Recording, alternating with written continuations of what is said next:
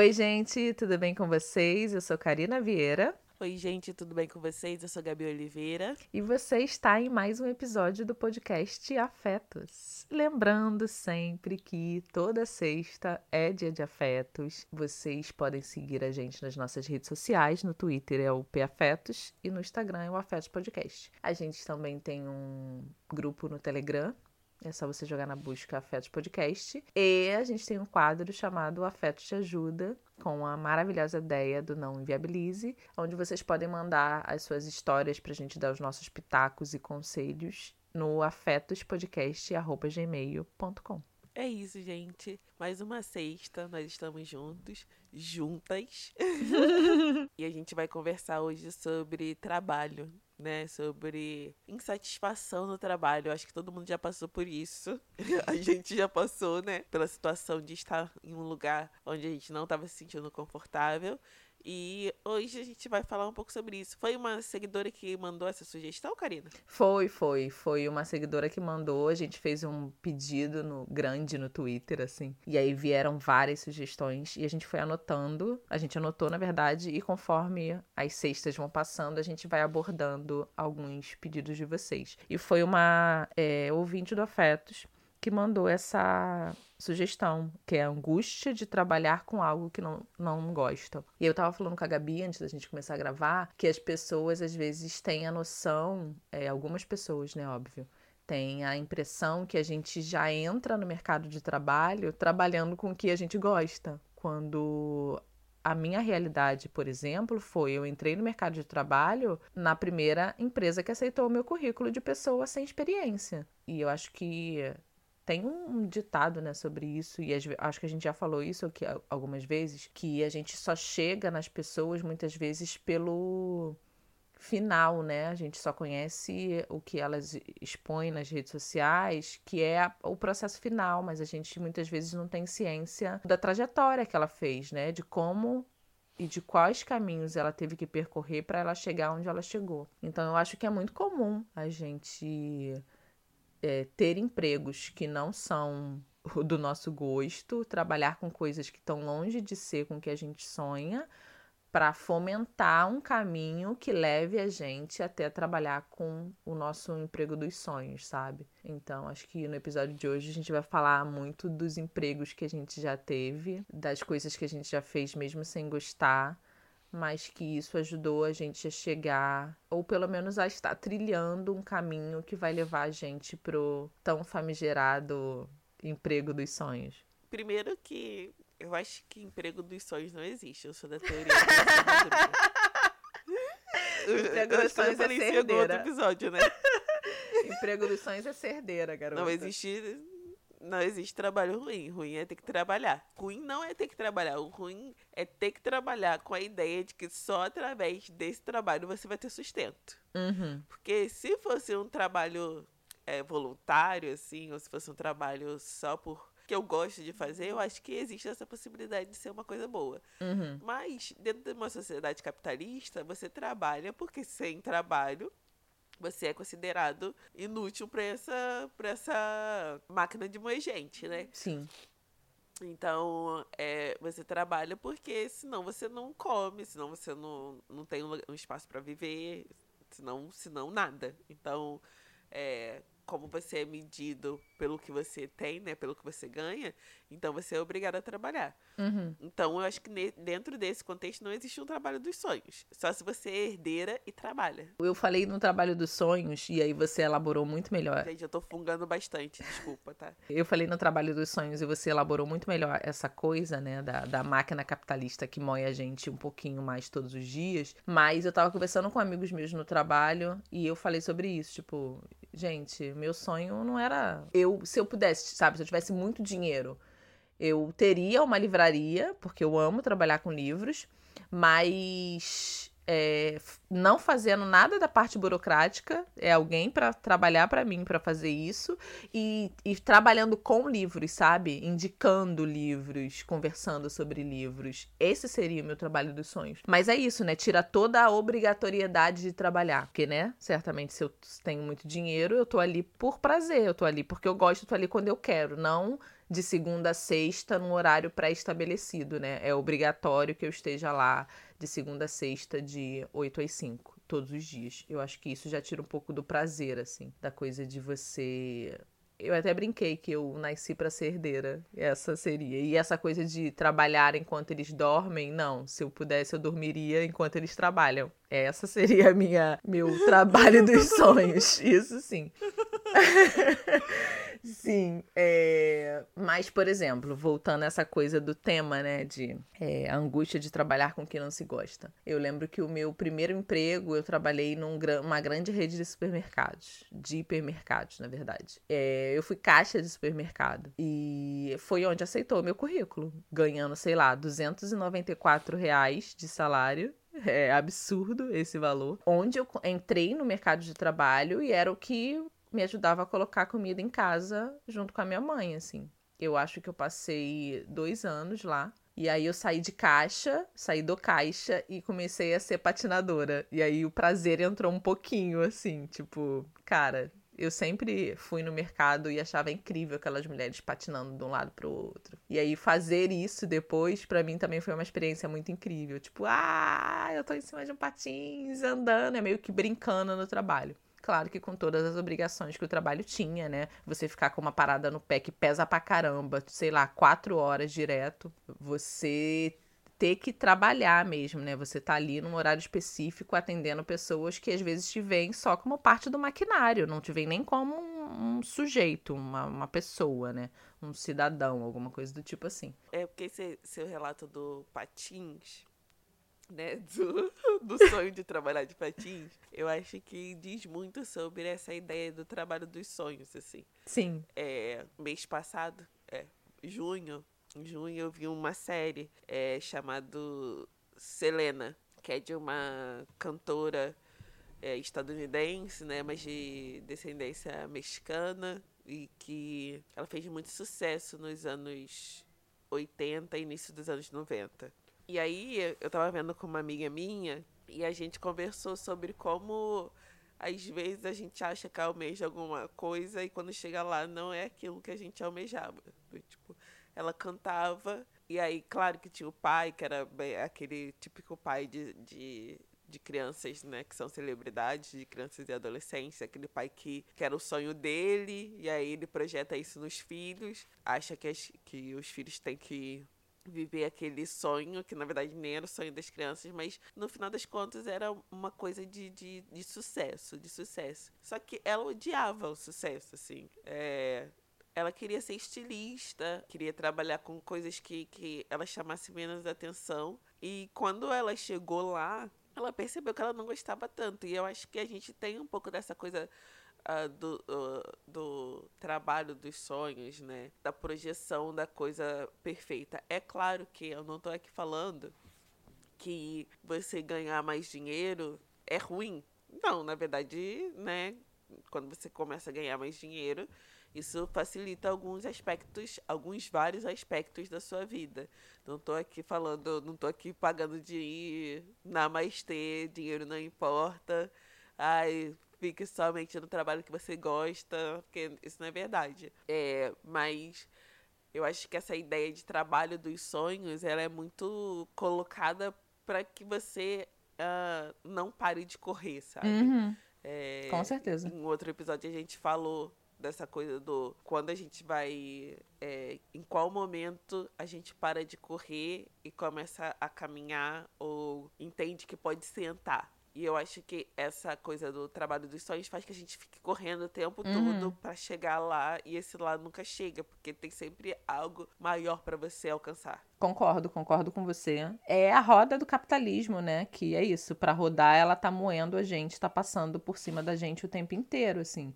Eu também concordo com isso, né? É essa coisa de você ansiar ou esperar ou projetar, como bem você disse, Gabi, projetar esse tal trabalho dos sonhos, é... eu acho que conforme a gente vai ficando mais velha, a gente percebe que nada é só uma coisa, né? Nada é... tem só um lado. A gente começa a perceber as várias nuances.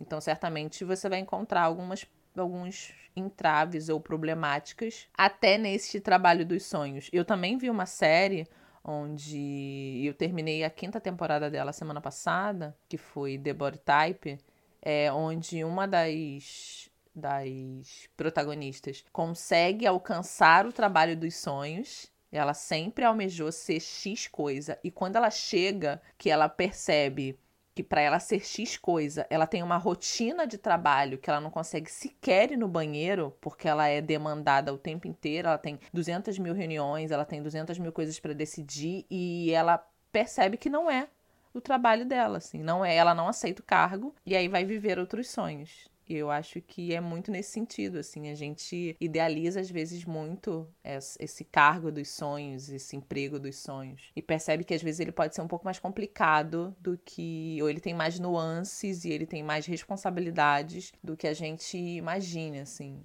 eu lembrei que o segundo trabalho que eu tive, depois de trabalhar no hipermercado, né? A última coisa que você quer é lidar com gente de novo. Inclusive, tem uma, uma tirinha na internet, né? Que diz que formação de caráter para qualquer pessoa deveria ser trabalhar com o público. Porque, gente, é muito difícil, assim. É muito difícil a forma como algumas pessoas veem a prestação de serviço como se a pessoa não existisse, sabe? Você é quase como uma máquina. As pessoas sequer te cumprimentam, assim. É, você fica meio que invisível. Então, depois de trabalhar com o público, eu decidi, é, tipo, vou tentar outras coisas. E o meu segundo emprego foi numa agência de empregos como recepcionista. E era uma, uma agência que recrutava pessoas para trabalhar em hipermercado, mas em grandes marcas. Aquelas pessoas que fazem promoção, sabe? Tipo, uma marca de produto X vai fazer um lançamento de um suco e precisa de promotores para para fazer a divulgação desse suco novo. Aí a gente recrutava pessoas e mandava para lá. Nesse emprego, era um Caraca, emprego. Karina. É, exato.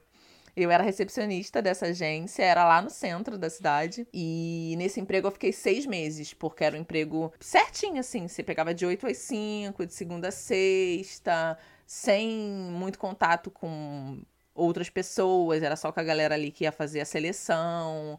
É, a gente que escolhia currículo para poder mandar para o RH, ou a gente separava os currículos para mandar para o RH. Eu conheci muita gente bacana, mas o meu chefe era um completo completo escroto, assim. Ele era muito, muito, muito escroto. Eu nunca lidei com alguém tão mal educado, tão mal resolvido do que ele. É, era uma empresa pequena, devia ter, sei lá, no máximo 12 pessoas, 13 pessoas, mas ele era muito ignorante, assim, muito, muito, muito. É o tipo de pessoa que a, era, era eu e uma outra menina, que éramos recepcionistas, e essa outra menina tinha a mesma idade que eu, eu acho que a gente. Eu tinha 23, se eu não me engano. E ela infartou. Uma mina de 23 anos infartou no trabalho porque ele simplesmente um dia surtou lá e começou a gritar com ela. Ela começou a ter uma crise de pânico e da recepção dava para ouvir ele gritando com ela. Ela teve uma crise de pânico aí até que alguém saiu gritando assim da agência que a gente tinha que chamar uma ambulância porque a menina tinha infartado com 23 anos. Aí eu falei, gente,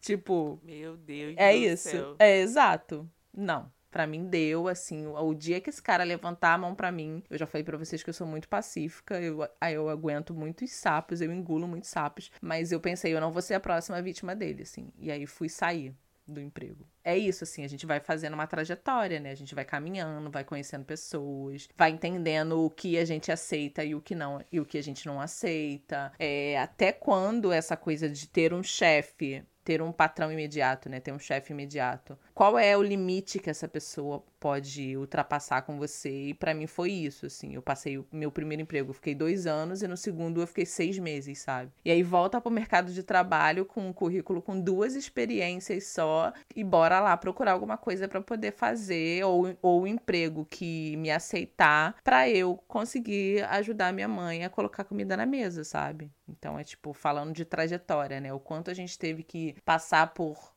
experiências ou caminhos para que esses caminhos levassem a gente até onde a gente está hoje. E contigo, Gabi? Onde você já trabalhou? Nossa, já trabalhei de muita coisa. Ó, primeiro trabalho mais assim fixo foi com decoração de festa infantil. Eu aprendi a fazer é, eu aprendi a fazer decoração com bolas e tal. E aí, é, eu era contratada para fazer aqueles arranjos com bolas. Até hoje eu sei fazer, né? difícil para pra fazer. Sabe, aqueles arcos com bolas, Uhum. aquelas. Várias decorações com bolas, e então fazia isso. É, depois, eu arranjei um trabalho que era vinculado com, com a escola. Era tipo um projeto da escola, assim, aí você tinha que, que, que fazer, é, desenvolver algumas atividades na comunidade em torno da escola. E aí trabalhei com isso ah, no ensino fundamental ainda. É, depois trabalhei como recepcionista e garçonete, né? Depois, o que mais que eu fiz? Aí entrei na faculdade, aí logo no início da faculdade eu falei, ai, nossa, preciso trabalhar, preciso trabalhar. Sempre tive muito essa coisa de ter o meu dinheiro, ter a minha independência, não precisar pedir dinheiro e tal. Até porque a situação dos meus pais nessa época era uma situação bem difícil. Só pra fazer uma linha do tempo, assim, de situações financeiras. Eu nasci ah, numa situação muito boa na casa do- dos meus pais, assim, meu pai era tinha um emprego concursado e tal. Então a gente tinha tinha uma situação bem boa, assim. Na minha infância sempre tive tudo, tudo que eu queria, assim, dentro do possível, né? A gente sempre teve carro e tal, sempre tive tudo que eu precisei. Aí depois a empresa do meu pai foi privatizada. E aí ele perdeu esse emprego. Aí a coisa começou a desandar. Por isso meu, meu pai odeia Fernando Henrique Cardoso. E por isso que eu falo que eu fui disciplinada na esquerda desde muito nova.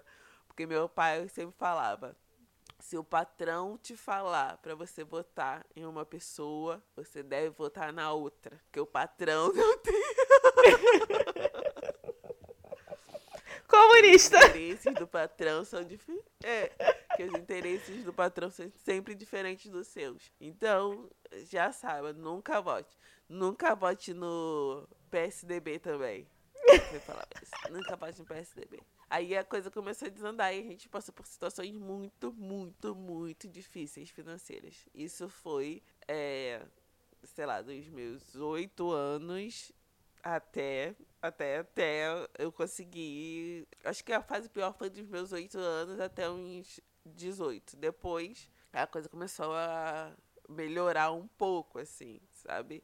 Mas melhorou bastante mesmo com o meu trabalho, né? Aí, é, nesse período, eu. Aí eu entrei na faculdade, né? Que foi um grande marco, assim. E aí, é, e aí, assim que eu entrei na faculdade, eu decidi que ia começar a trabalhar. Aí comecei a trabalhar com telemarketing. Só que no telemarketing eu só durei, eu acho que um mês e meio. Porque, gente, era pra vender coisa. Eu sou péssima. Eu sou péssima. Não me pede pra vender nada, gente. Primeiro que eu não passei na entrevista da telemarketing. No primeiro. Aí eu tive que contar com, com a ajuda da minha amiga pra passar. Porque eu não. Gente, todo mundo passa no, no- na entrevista da telemarketing, eu não passei. Eu fiquei nervosa. É Contax? É. Ai, gente, é da Oi, né? Aquele da Oi. Aí eu fui. Não passei, aí minha amiga teve que me ajudar pra eu passar. Aí eu fui numa segunda entrevista, aí ela foi, me deu as dicas, falou pra eu ficar calma, não sei o quê. Passei, mas, gente, eu chorava. Porque todo mundo que entrou comigo começou a bater meta. Eu não vendia nada, não vendia nada, não conseguia convencer ninguém. Desculpa, amiga, tô rindo com respeito. Eu acho que naquela, naquela época, eu acho que foi o primeiro sentimento que eu tive de ansiedade, assim, ah, beirando uma crise de ansiedade, foi naquela época, porque eu ficava nervosa só de pensar em ir. Porque eu sabia que todo mundo ia vender e eu não vendia nada. Sábado tinha um negócio, eu não lembro o que, que era, mas isso me traumatizou. Mas sábado tinha alguma coisa, e aí era o dia, sei lá, de, de bater a meta, não sei, alguma coisa assim. E, mano, não conseguia, não conseguia seguir o script, não conseguia, questionava, ai, mas isso é verdade? Eu acho que não é muito verdade, né? Não pode questionar, gente. Aí o cara lá ficava, cara, você tem que acreditar no que você tá falando, não sei o quê. Aí foi isso, sim. Foi essa a minha trajetória. Aí depois eu comecei a estagiar na área de comunicação e tal. É, o primeiro estágio eu não fazia nada da área de comunicação.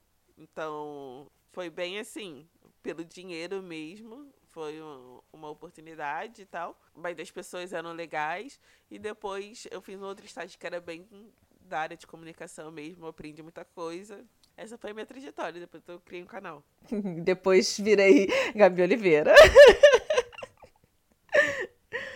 cara, essa parada. Não, é, não, é, não, não, não. Calma. Falando assim, parece que foi assim, né?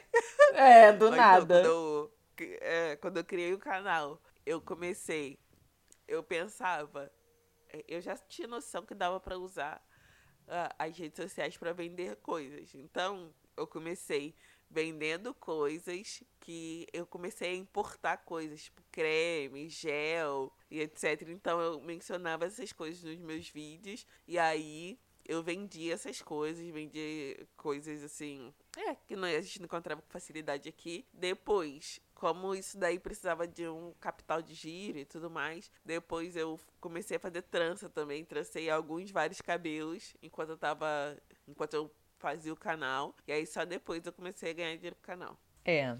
É uma trajetória, né? É uma trajetória. E isso mostra pra gente que as pessoas. A gente não cai do nada nas coisas, né? A gente vai, vai pavimentando caminhos. É, a gente, inclusive, como você falou, né, que precisou da ajuda da sua amiga para conseguir esse emprego no telemarketing, a gente, inclusive, conta ou já contou é, a Gabi falou da parte dela e eu vou falar da minha, com a ajuda de muitos amigos para conseguir determinados empregos, assim. Eu, geralmente, quando eu saía do emprego, assim, né? É, emprego de CLT, você tem, você tinha seis meses de seguro-desemprego. Então, passar por todo esse processo de ir no Ministério Público, no Ministério Público não, né? No Ministério do Trabalho, dar baixa na carteira, passar por esses processos para dar entrada no seguro-desemprego, pegar fundo de garantia, é bem é, cansativo, mas meio que te dá, pelo menos para mim, me, de, me dava um ou dois meses de. É, descanso para depois eu começar a procurar emprego novamente. E aí, o meu terceiro emprego foi a minha ex-sogra que conseguiu para mim. É, eu tava namorando um menino e aí eu tinha falado para ela que eu tinha ficado desempregada. Ela falou: Karine, então, eu faço roupa, porque ela era costureira, né? É, eu faço roupa para uma alfaiataria e eles estão procurando uma menina para trabalhar lá. Aí eu falei, mas eu não, eu não tenho experiência assim com é, eu tenho experiência com vendas, porque eu já trabalhei com vendas, mas eu não tenho experiência com, com coisas de alfaiataria, com coisas militares. Aí ela falou: é, prepara um currículo, me dá que eu levo lá e aí vou ver se eu consigo que a dona lá marque uma entrevista com você. E aí eu fui, e nessa, nesse emprego eu acho que eu fiquei três anos. Acho que foi três anos. Eu saí do balcão e fui à gerência da loja porque eu fui aprendendo, eu tenho facilidade também de aprender as coisas. Eu fui aprendendo as coisas muito rápidas, e aí ela me pedia, tipo, pra ficar olhando a loja quando ela não tava, e aí depois ela não ia duas vezes na semana, não ia três vezes na semana, não ia quatro vezes na semana. E quando eu fui ver, eu tava administrando tudo, assim, é, falando com o fornecedor, assinando nota fiscal, agendando pagamento, é, lembrando ela de algumas coisas que ela precisava pagar a galera, que ela pagava toda sexta-feira. É, todo mundo que trabalhava, em vez de ela pagar uma vez por mês, ela pagava toda sexta-feira. É, avisando ela sobre isso, falando que a gente precisava de reposição. Então, toda a parte administrativa eu já estava fazendo. E aí, fiquei nessa loja, conheci muita gente também, assim. Ela, ela é no final de uma... da Vila Militar, na verdade. Então, a gente praticamente atendia a todos os quartéis. Eu aprendi essas nomenclaturas, né, militares, quando eu estava trabalhando lá. É, até que eu pensei, cara, eu, eu consigo fazer mais do que isso aqui, assim. É, eu ainda não tinha entrado na faculdade, então a faculdade para mim foi muito libertador porque também me deu outros horizontes, me apresentou outras possibilidades. E aí eu fiquei uns três anos lá também. E aí fiquei pensando que eu precisava alçar novos ares. E aí pedi para ela me demitir, para eu não perder os direitos que eu tinha. Ela me demitiu e aí eu pensei, cara, e agora o que que eu vou fazer, sabe? E já sabia que eu gostava muito de ler, mas nem passava pela minha cabeça trabalhar em livraria. Até que a prima da muito louco nesses rolês, a prima do meu cunhado, eu minha irmã mais velha é casada, a prima desse meu cunhado trabalhava na seção administrativa de uma livraria, da livraria que eu trabalho até hoje, né? Porque eu saí e voltei, mas eu vou contar essa história um pouco mais pra frente. E ela falou que eles estavam contratando. Aí eu falei, ah, gente, essa é a minha oportunidade, assim. Vou trabalhar lá. Elaborei um currículo também, melhor, mandei para ela e aí fui na, na entrevista que era lá em Ipanema, se não me engano. Aí passei por todo o processo seletivo e aí voltei a ser caixa. Comecei como caixa lá no Carrefour, voltei a ser caixa, só que agora dentro da livraria. E nossa, assim, meu mundo explodiu com a possibilidade de trabalhar com uma parada que eu gostava, que era o ambiente, mas não era fazendo o que eu queria, que eu era caixa. Porque na livraria, para você ser livreiro e ter contato com o livro, né, e não com dinheiro especificamente, você precisava ter é, curso superior. Aí eu falei, beleza, vou juntar a fome com a vontade de comer. Comecei a fazer, a pensar em fazer a faculdade. E aí trabalhava se eu não me engano, nessa época. Eu trabalhava à noite e aí eu conversei com a minha gerente, então, eu vou prestar vestibular e certamente eu vou precisar passar pro cargo da manhã, porque à noite é o horário que eu vou conseguir estudar. E aí passei, depois de muito tempo, assim, já tinha tentado várias vezes, eu acho que foi na terceira vez que eu fiz é, vestibular que eu passei, e ela sempre me, me estimulava também, assim, ela sempre falava, não, cara, tipo, todos os livreiros fazem uma campanha para você vir aqui para fora, para você sair do caixa, mas eu só posso te colocar aqui fora se você começar na faculdade. É, e aí eu passei, aí fui ser livreira. E aí as possibilidades também foram muito maiores, assim. Conheci muita gente bacana, muita gente legal. É, muita gente que nem trabalha mais lá, que há muito tempo não trabalha lá. Fiquei lá durante cinco anos. E isso também é uma parada que eu comentei com a Gabi antes da gente começar a gravar, assim. Às vezes a gente acha que a gente vai ficar no nosso emprego dos sonhos, abre aspas aí, durante muito tempo. E aí, com cinco anos, eu falei, gente, eu acho que eu já cheguei, assim. Já deu para mim, eu preciso procurar outra coisa, preciso respirar novos ares, porque eu já tinha passado por todos os ciclos de livreiro, né? Você começa como trainee e depois passa pleno, se eu não me engano, e depois vai para sênior. Eu já tinha chegado a sênior e já não tinha mais para onde ir, a não ser ir para os cargos administrativos. Eu falei, não, não quero assim, não quero passar por isso. Não quero chegar nisso, isso não é o que eu quero trabalhar. E aí pedi para sair também. Eu falei, gente, é isso. Beijo, tchau estou indo procurar outra coisa. Porque eu tendo, né? Eu já falei isso aqui estou algumas vezes. Exato, eu tendo a ficar muito confortável. É... Tendo a ficar muito acomodada, na verdade, no local de conforto, mas tem uma hora que parece que as paredes estão me, me ah, apertando, assim. Eu preciso realmente fazer outra coisa. E foi isso que aconteceu. E aí eu saía Aí fiquei nessa, né? Seis meses, beleza, tô de boa, seis meses para procurar outra coisa. Surgiu a vaga para trabalhar numa ONG, fazendo a comunicação da ONG. Eu já estava formada. E aí eu pensei, meu Deus, eu não vou dar conta. Assim, a minha amiga que me indicou, ela falou, Karina, então, falaram dessa vaga aqui, que seria a minha cara, mas eu já tô trabalhando, eu não vou dar conta de dois empregos, eu acho que é a sua cara. Você tá desempregada. E quando eu olhei o que eles pediam, eu pensei, mas eu não sei fazer isso. Ela, claro que sabe. Tipo, você fazia a comunicação do Meninas Black Power, que era o coletivo que eu participava, você já faz isso, só que agora você vai fazer de uma forma institucional. E aí isso me lembrou de uma matéria, Gabi, que eu vi que muitas mulheres não submetem seus currículos para alguns cargos porque elas não alcançam 100% do que aquele cargo pede. Quando, quando são homens, se eles têm 60%, olha só a diferença, se eles têm 60% do que o cargo exige, eles já submetem a o seu currículo. A gente não, a gente fica achando que a gente precisa ter 100% do que o cargo pede pra gente fazer essa submissão, assim. E eu fiquei nessa, tipo, não, eles pedem isso, isso, isso, isso aqui, e eu não tenho isso. Ela falou, vai e tenta, assim, nada te impede de tentar. E a gente fez um currículo boladão, porque o currículo geralmente era to é todo certinho, né, todo esquematizadinho, e para comunicação a gente fez uma parada toda descolada. E aí eu fui, passei, fiz a entrevista com a minha gerente na época, que é muito minha amiga hoje. Passei e aí comecei a trabalhar nesse emprego, que era um trabalho remoto, porque a ONG em São, era em São Paulo. E é em São Paulo, né? E eu trabalhava do Rio, trabalhava de casa, tipo, eu fazia o meu horário, porque tinha uma certa demanda que eu tinha que entregar todos os dias. Então, se eu fizesse aquela demanda em duas horas, o resto do dia eu tava livre. Ou eu podia ir fazendo conforme o dia fosse passando. Então, eu fazia meu horário, ganhava bem pra caramba, assim. Eu acho que eu nunca ganhei bem, eu nunca ganhei mais do que eu ganhei nessa ONG trabalhava, eu ia falar, trabalhava pouco, mas não era pouco, porque a carga intelectual e mental era muito grande. Mas trabalhava no conforto da minha casa, fazendo uma parada que eu gostava pra caramba, ganhando super bem.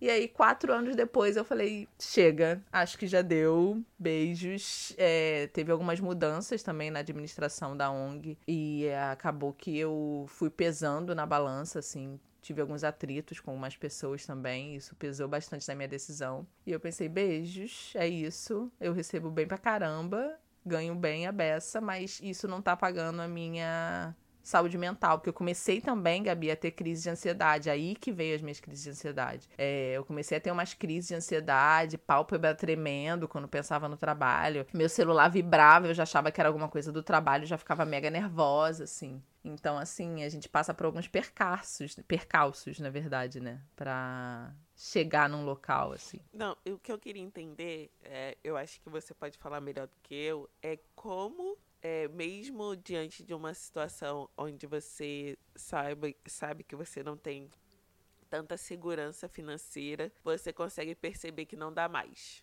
Porque eu acho que essa é a grande questão desse episódio, né? Sim. Porque a gente sabe que não é simples largar tudo. Eu não tenho Sim. essa facilidade. Também não. De, de, ah, só porque eu não tô. Porque eu tô insatisfeita. Só não, né? Entre aspas. Ah, mas porque eu estou insatisfeita, eu vou largar e vou seguir outro caminho. Eu não tenho essa facilidade, porque eu sou muito apegada à estabilidade financeira. Super, super, Gabi. Nossa, é porque, pra mim, pelo menos, existe uma elaboração, assim. É, o desejo, ele vai sendo construído. Então, eu vou elaborando até que chega num, num, momento onde eu não tô conseguindo mais. Por exemplo, na livraria, a primeira vez que eu trabalhei, eu percebi que, embora eu pegasse transporte público cheio, trabalhasse com o atendesse uma galera que é isso, via, me via como parte de maquinário, não respeitava minha subjetividade, nada disso me tirava o prazer de levantar de manhã, sabe? De, tipo, acordar e falar, caralho, hoje eu vou pro trabalho, sabe? Quando isso foi diminuindo, quando o, a distância começou a, a, fazer diferença, o tratamento que eu recebia das pessoas que eu atendia começou a fazer diferença, o valor que eu recebia começou a não ser tão atrativo, eu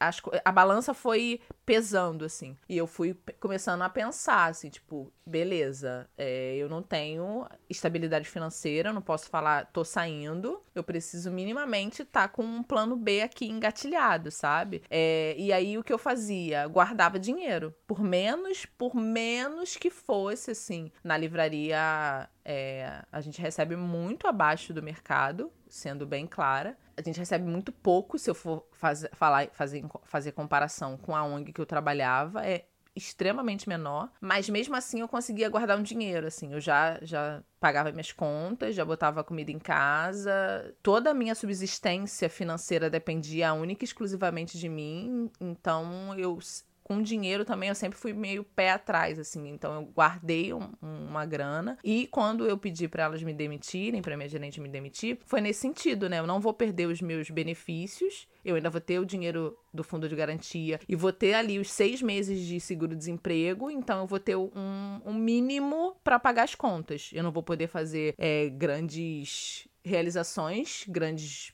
é, grandes compras, mas eu vou ter o mínimo para sobreviver e conseguir pensar, traçar um novo plano para poder conseguir um emprego depois. E na ONG, como eu ganhava muita grana, eu consegui juntar um dinheiro assim, é, de falar, beleza, se eu sair da ONG hoje, eu consigo ficar um ano, um ano sem trabalhar, vivendo confortavelmente, assim. Então não era porque eu ganhava muito que eu gastava tudo, assim. Eu não tinha, eu não, eu não invisto, é óbvio, né? Isso são categorias aí do, da educação financeira. Eu não faço investimento, eu não tinha fundo de nada, mas eu tinha uma grana separada, como se fosse uma grana de. Tem um termo para isso, né? Eu esqueci o termo agora, Gabi. Fundo de reserva, assim que me dava um pouco de segurança. Mas, é, respondendo objetivamente a sua pergunta, o que me faz é, sempre querer dar esse passo de sair da zona de conforto, por mais confortável que ela seja, lembrando exclusivamente também, né, que eu sou a pessoa que me sustento, eu não tenho nem pai nem mãe que vai segurar minhas pontas se eu perder o emprego, é pensando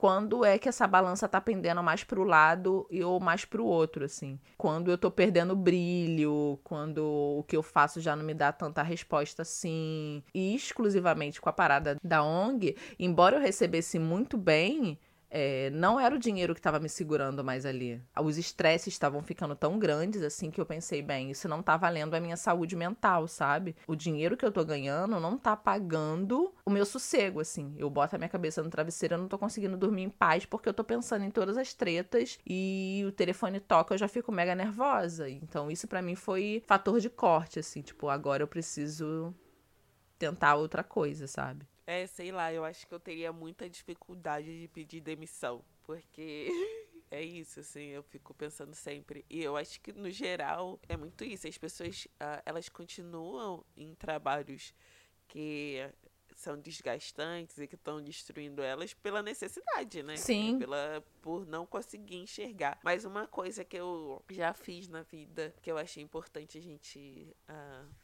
tentar sempre é, mesmo você não pedindo demissão, você começar a olhar outras opções. Com certeza. Sabe? Você começar, você não perder o mercado de vista. Uhum. Porque às vezes você acha que aquele lugar é o único lugar que você pode estar. É igual relacionamento. Uhum. E aí você acha que é, você se acomoda naquele lugar muito por achar que você não vai encontrar nenhum outro lugar. Mas uhum. o mundo é gigante, existem outras possibilidades. Você pode tentar fazer entrevistas enquanto você continua nesse trabalho. Quem sabe você não passa para um outro lugar, sabe?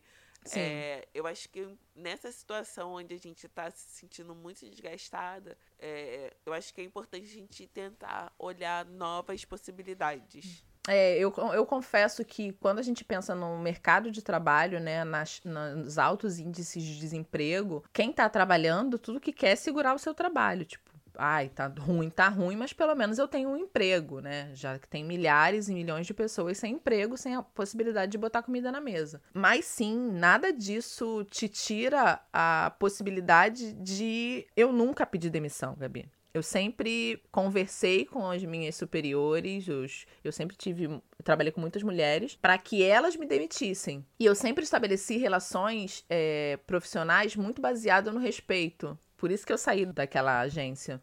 Porque ali não existia uma relação de respeito, mas eu sempre estabeleci relações de trabalho de muito respeito. De que mesmo que eu não tivesse mais ali, se eu precisasse voltar, eu conseguiria voltar, sabe? Então é tipo, estou saindo, estou pedindo para sair, estou sendo bem clara dos meus, dos meus motivos para sair, mas todos os locais que eu saí, a porta ficou aberta para que eu voltasse a hora que eu quisesse, sabe? Então acho que é, estabelecer boas relações, ter um plano B, entender que você pode estar tá no emprego nesse momento, mas que você pode também estar procurando outros, assim. Eu acho que é muito mais seguro você pedir demissão quando você já sabe que você conseguiu outro, e aí você pode fazer esses dois movimentos, né? Tá trabalhando e tá de olho no mercado de trabalho, do que você sair do trabalho de forma intempestiva, tipo, ai, chega, para mim já deu, não aguento mais, e depois pensar, meu Deus, mas mês que vem eu não vou ter dinheiro para pagar minhas contas, sabe? Então, assim, ter o mínimo de segurança, você construir a sua estabilidade, sabe? Que se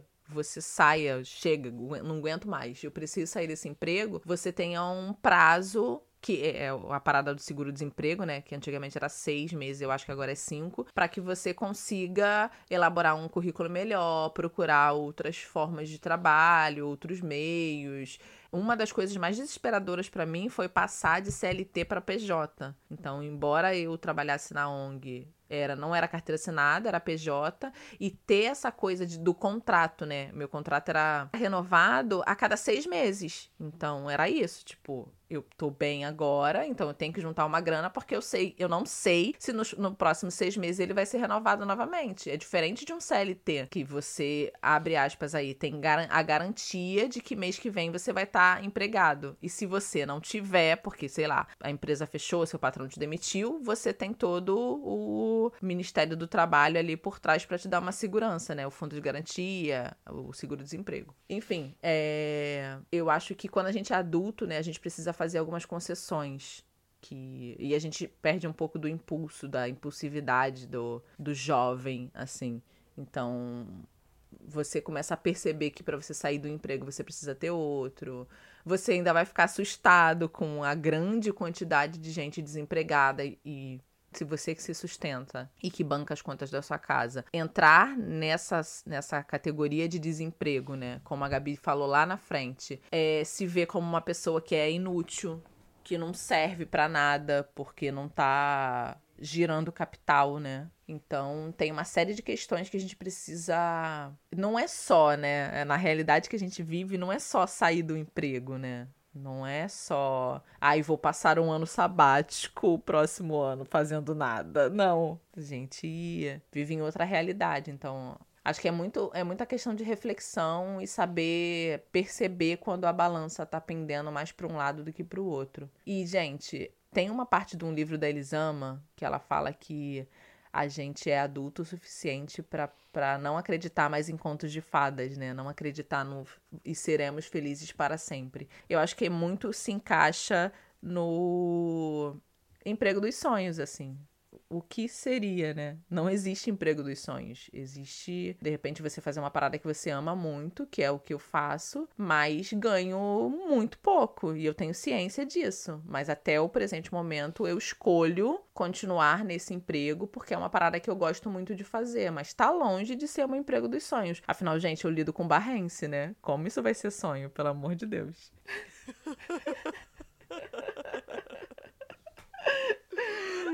Ai, mas o que, que você considera emprego dos sonhos, Karina? Eu já trouxe a minha filosofia, mas fala o, aí a sua. O que eu, eu considero emprego dos sonhos? Eu acho que eu falei lá no começo, tipo, eu adoraria ser dona de uma livraria para continuar trabalhando com livros, mas sem precisar administrar o, o, o, negócio, sabe? Sem ter que lidar com os percalços administrativos. Sei lá, indicar livro para as pessoas, eu gosto muito, sabe? Falar sobre livros. Ter tempo de ler, é isso. Eu acho que quando você é dono de um negócio, você meio que não tem tanto tempo para fazer o que te dá prazer, assim. Tô falando de um negócio pequeno, sabe? Não de um uma empresa milionária onde você pode colocar pessoas para trabalhar para você e você tirar um ano sabático, sabe? Não é nesse sentido que eu tô dizendo. Mas eu acho que o meu emprego dos sonhos é trabalhar com livros, assim, sabe? É... O podcast, para mim, não é emprego, porque não me paga, mas é uma parada que eu gosto muito de fazer. Então, tipo,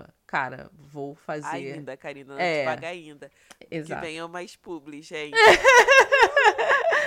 Mas é isso, tipo, eu gosto muito do que a gente faz aqui, então se eu pensar, sei lá, eu quero fazer isso pro resto da minha vida, não sei, mas tipo, daqui a bastante tempo seria isso. As publis me pagando e eu aqui conversando com você, refletindo. E você montando essa livraria. Ai, gente, imagine. A livraria do seu bairro. Exatamente, imagine montando uma livraria no meu bairro.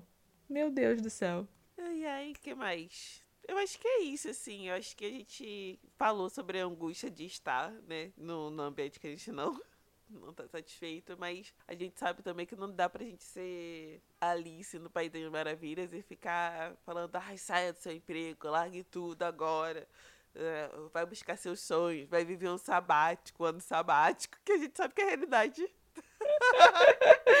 Só rindo!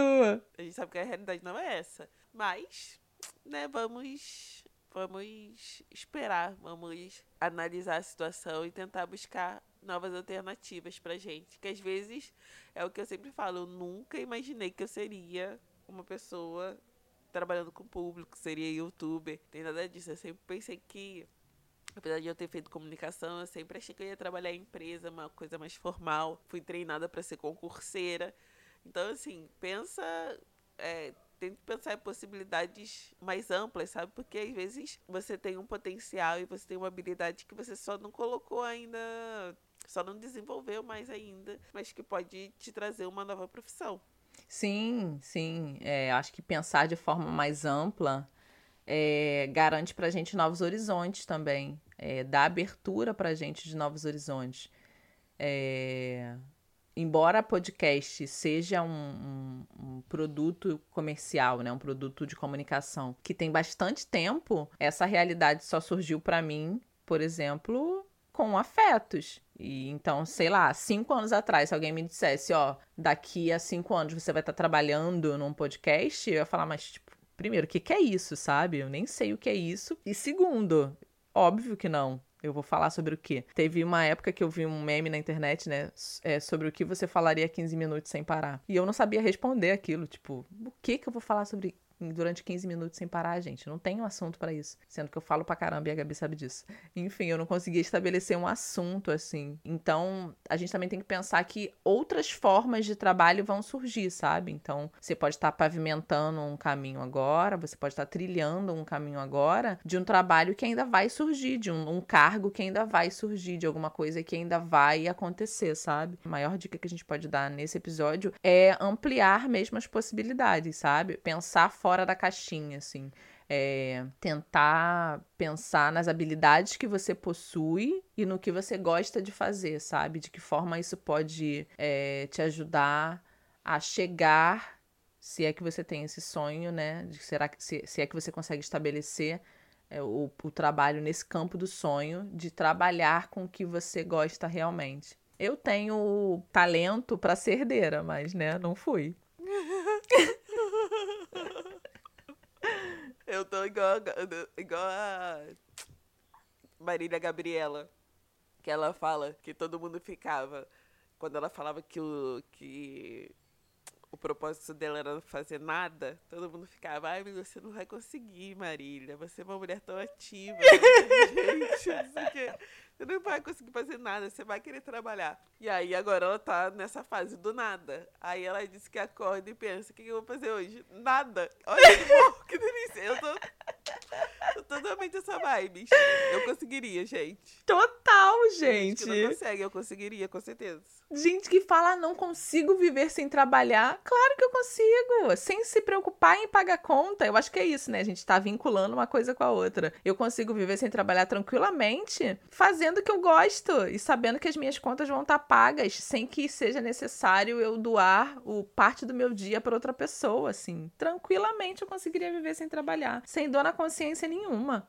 Esse, esse negócio de que o trabalho edifica o homem, gente, é para manter a máquina girando e moendo a gente, só isso. Eu acho que o trabalho edifica um pouco também, porque se é à toa, à toa, mente vazia, oficina pro diabo, né? Já dizia minha avó. Mas... ai, ai. Eu acho que o trabalho é bom em algum sentido, mas não como obrigação. É isso.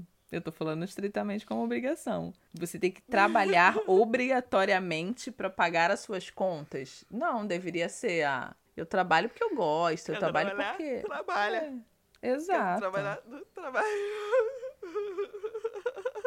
Ai, gente, é isso. Até a próxima sexta-feira. Um beijo. Tchau, tchau. É isso, gente. Obrigado por quem ficou com a gente até agora. Esse episódio parece que vai ficar longo. Parece que vai ficar bastante longo. É... Obrigado pela escuta de vocês. Obrigado por todas as mensagens, pelas sugestões. Então, a gente tá seguindo lá as pautas, né, que vocês levantaram pra gente. Não esqueça que sexta-feira é dia de afetos. Um beijo e até a próxima sexta. Tchau, tchau.